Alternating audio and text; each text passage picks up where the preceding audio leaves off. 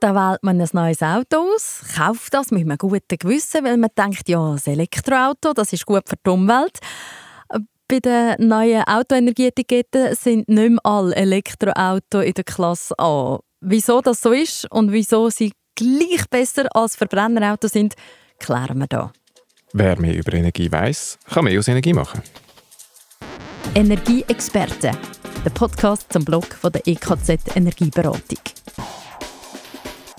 Noch mehr Infos und Tipps, wie man Energie effizient nutzen kann, gibt es auf energie-experten.ch.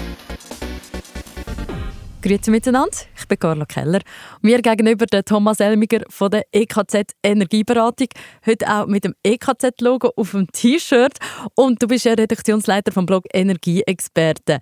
Gerade mal ehrlich auch, du hast ein Auto, was für dich? Ein zehnjähriges Familienkutschli mit bescheidenem Verbrauch und noch viel bescheidenerer Kilometerleistung. Nein, äh, es, wir haben das Stehzeug, wir haben nicht das Fahrzeug und so sehr mich energieeffiziente Auto eigentlich interessiert, muss ich mich jetzt nicht wirklich mit dem Ersatz beschäftigen, weil die Frage ist eher, ob wir überhaupt noch mal ein neues Auto brauchen. Es steht das steht vor allem für Okay, aber gleich über das, was wir jetzt reden, ist äh, die Autoenergie-Etikette, die es zum Auto gibt. Ähm, das ist der Blogartikel, den wir heute besprechen. Plötzlich sind Elektroautos nicht mehr alle in der Top-Klasse, weil das Bundesamt für Energie berechnet die Energieetikette seit dem Jahr ganz anders. Ja, es ist höchste Zeit geworden, dass man da die Formel mal ein bisschen anpasst. Oder einmal mehr anpasst. Weil ein paar Leute erinnern sich an mich noch, früher hat es mal so Gewichtsklassen spezifische Etiketten gegeben, was den grossen, schweren Auto einen unfairen Vorteil verschafft hat. Also, obwohl die die grössten Energieschleuder sind, haben sie trotzdem die Chance gehabt, auf ein A oder auf ein B. Das war ärgerlich. Gewesen. Nachher ist man dazu übergegangen, sieben gleich grosse Gruppen zu machen für die Kategorien. Die gehen ja von A bis G, die Effizienzkategorien. Und das hat dazu geführt, dass auch letztes Jahr, im 2022, immer noch 64 gar nicht wirklich so gute Autos in der Kategorie A aufgelistet worden sind. Die sind nämlich vom CO2-Ausstoß her über dem Zielwert gewesen, wo man für die Schweizer Flotte verlangt. Neu ist jetzt genau der Zielwert der Maßstab. Autos, die besser sind, kommen mindestens ein B über. Solche, die schlechter sind, fallen bestenfalls in die Klasse C.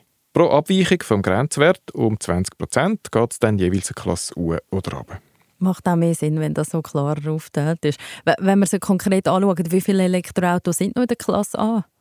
Der Tagesanzeiger hat das einmal untersucht und das Ergebnis war, von 300 E-Automodellen haben nach 119 die Klasse A erreicht, also weniger als die Hälfte. 101 Modelle etwa ein Drittel sind neu in der Klasse B eingeteilt und alle übrigen noch tiefer unten. Vom Abstufen betroffen sind vor allem grosse und schwere Elektroautos. Beispielsweise die in der Schweiz immer noch sehr beliebten SUV oder auch so Vans, Büssli. Und darum kommt das ineffizientes Elektro-SUV heute halt ein D über, weil es 50% mehr Strom braucht im Vergleich zu einem effizienten E-Auto. Man kann sagen, die Elektroautos die sind im Betrieb praktisch emissionsfrei.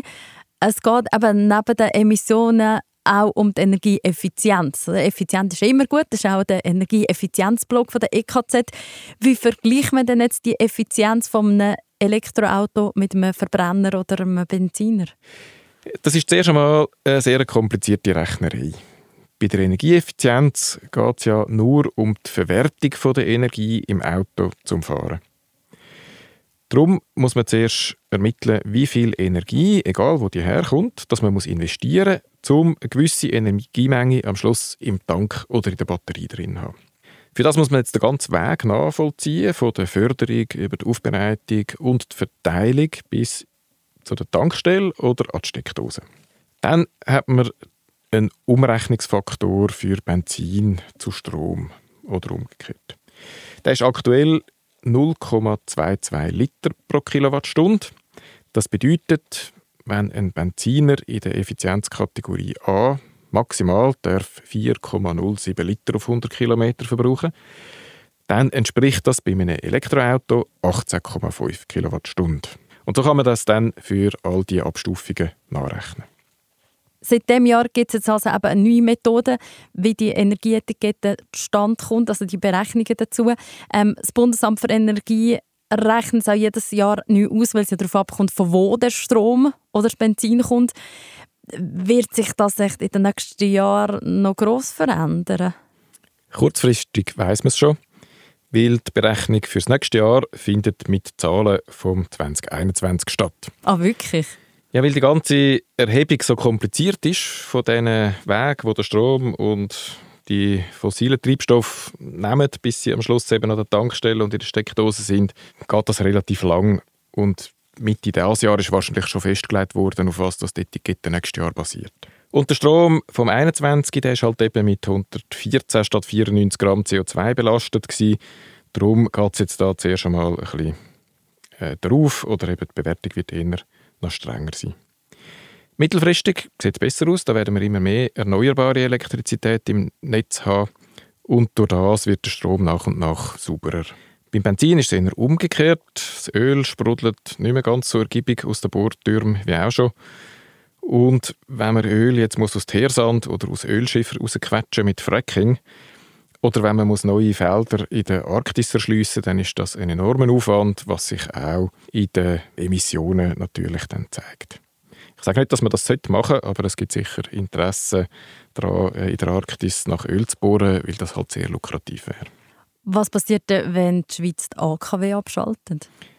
Das ist ein Punkt, wo viele noch nicht auf dem Radar haben. Irgendwann wird das zweite AKW stillgelegt und dann fehlt uns auf einen Schlag sehr viel CO2-armer Strom. AKW-Strom wird so mit 12 Gramm CO2 pro Kilowattstunde äh, bewertet. Also das ist eigentlich, wenn man es nur von der CO2-Seite her anschaut, sehr nachhaltiger Strom. Und darum ist es wichtig, dass wir weitere erneuerbare Stromquellen noch schneller ausbauen als bisher. Was übrigens auch viele falsch einschätzen, wenn man das Auto mit Solarstrom vom eigenen Dach auflädt, ist das nicht emissionsfrei. Sondern Solarstrom ist je nach Alter, Art und Größe der Anlage so mit um die 45 Gramm CO2 pro Kilowattstunde belastet, also deutlich mehr als der Atomstrom, den wir vorher gehört haben, und auch deutlich mehr als Wasser- oder Windstrom. Immerhin sind die 45 Gramm weniger als halb so viel, wie man beim Verbraucherstrommix, wo einfach sonst aus der Steckdose kommt, muss einsetzen Okay, immerhin. Aber eben, es ist eine komplexe Sache, alles miteinander verwoben. Denn, also, wie wählt man das effizienteste Auto aus? Grosse Elektroauto mit kleinen Verbrenner, Diesel- oder Hybridauto zu vergleichen, ähm, macht ja nicht so Sinn. Vergleichen sollte man immer ähnliche Fahrzeuge, die, die einem persönlichen Bedarf am besten entsprechen. Und da sollte man zuerst mal so wirklich gründlich durchdenken. Am besten nach dem alten Smart-Motto «Reduce to the max». Weil wirklich nachhaltig unterwegs sind wir eigentlich nur zu Fuß, mit dem Velo oder im ÖV. Wer unbedingt ein eigenes Auto braucht, orientiert sich am besten an den Bedürfnissen, die man jeden Tag hat und nicht an den Ausnahmen. Also wann genau brauche ich jetzt ein grosses SUV mit Vierradantrieb? Wahrscheinlich nur einmal im Jahr auf dem Weg in die Skiferien, wenn die Passstrasse verschneit ist, dann muss man keine Kette montieren. Und was wäre dann die Alternative? Vielleicht ein Auto mieten, eine Dachbox, den Zug nehmen. Das wäre vielleicht gar nicht so schlimm für die wenigen Mal. Und ja, so kommen dann viele Leute heute äh, zum Glück zum Schluss, dass für das Pendeln oder für den Wocheneinkauf ein kleines E-Auto auch langt. Um die in der Effizienzklasse anfinden, das sind im Moment 144, kann man auf www.verbrauchskatalog.ch gehen und sich dort dann genauer mit der Auswahl beschäftigen. Weil in der Klimabilanz ist der Fall klar, da gönnt immer das E-Auto. Den ganzen Blogartikel dazu findet ihr unter energie-experten.ch. Dort hat es auch noch ganz viele andere Themen und die anderen Podcasts. Und im Episodentext ist der Link zu der Untersuchung, welche Elektroautos in welcher Klasse sind und auch der Link zum ganzen Blogartikel. Ich lese den sogar noch vor, damit ihr ihn überall unterwegs hören könnt. Das ist der vorläufig letzte Energieexperten-Talk. Bis jetzt haben wir alle zwei Wochen ein Thema zu der Energieeffizienz vertieft. Eben, ja, vorläufig. Also würdet ihr noch mehr hören? Uns interessiert euch ein Feedback. Schreibt uns ein Mail ganz einfach auf podcast.nx.me. Du Thomas, eine vorläufig letzte Frage habe ich noch. Das polarisiert natürlich, oder? Das Thema, wenn man sagt, Elektroautos sind nicht per se Klasse A und super. Auf energieexperten.ch und auf Social Media hat es auch einige Kommentare gegeben. Kannst du mal so ein Beispiel bringen, was so gekommen ist? Für viel Verwirrung sorgt die Tatsache, dass die Effizienz und die Emissionen nicht direkt miteinander zu tun haben. Wenn man die Etiketten anschaut, sind das zwei verschiedene Abschnitte. Viele Leute vermischen es dann aber doch. Bei mir da steht da immer 0 Gramm CO2 pro Kilometer. Auch beim grössten E-SUV, wo nur ein D überkommt. Und viele bemängeln dann, dass die Emissionen aus der Produktion ja da gar nicht auftauchen.